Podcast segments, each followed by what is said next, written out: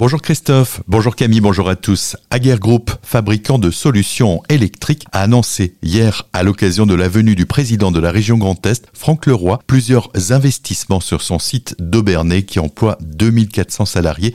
Au total, c'est 7 millions d'euros qui vont être injectés pour pouvoir répondre à la demande croissante, mais aussi pour faire des économies sur le budget énergie. Un nouveau coup de gueule de l'association Alsace Nature, cette fois-ci au sujet de l'enneigement artificiel du massif vosgien, à l'heure du réchauffement climatique qui pèse lourdement sur les finances des stations de moyenne montagne et qui nécessite de la part des exploitants et des collectivités locales de repenser le modèle économique.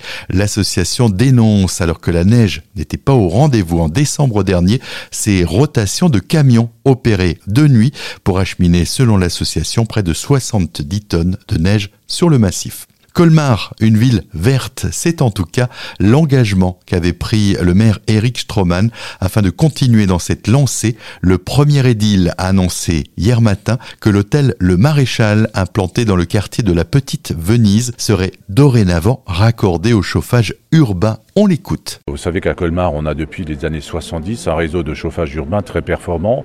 Nous allons donc euh, brancher l'hôtel Le Maréchal, place des Six Montagnes Noires, euh, simplement pour montrer aussi que ce réseau de chauffage urbain, bien sûr, euh, est plutôt adapté pour des bâtiments publics, puisqu'il délivre une grande puissance de, de, chaleur, mais également des structures plus petites comme des hôtels.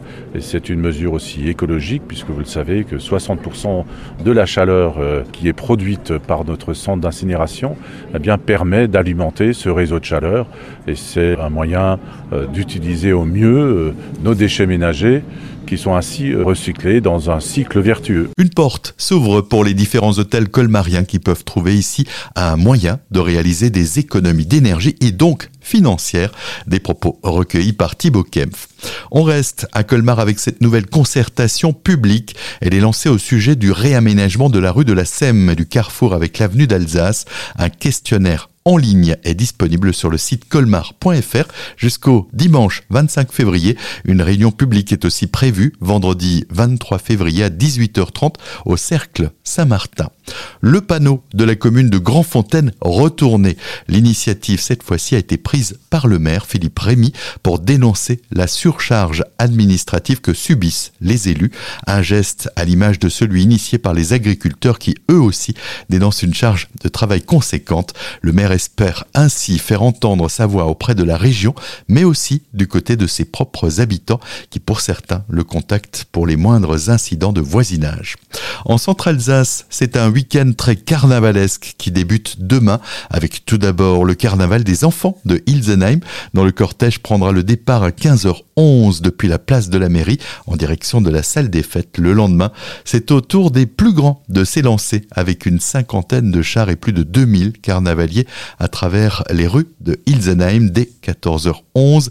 Comme d'habitude, c'est le véhicule Azure FM qui ouvrira la cavalcade et si l'envie de faire la fête vous submerge, nul doute que vous vous rendrez au bal de carnaval de Sundouze à la salle polyvalente samedi ou à la salle des fêtes de Ilsenheim dimanche.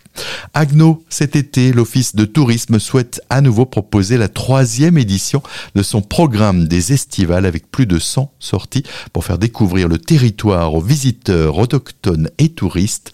L'objectif, mettre en valeur des activités, des métiers et des habitants passionnés. Un appel est donc lancé aux artisans, exploitants agricoles, producteurs locaux ou tout simplement passionnés qui souhaitent ouvrir leurs portes et partager leur passion.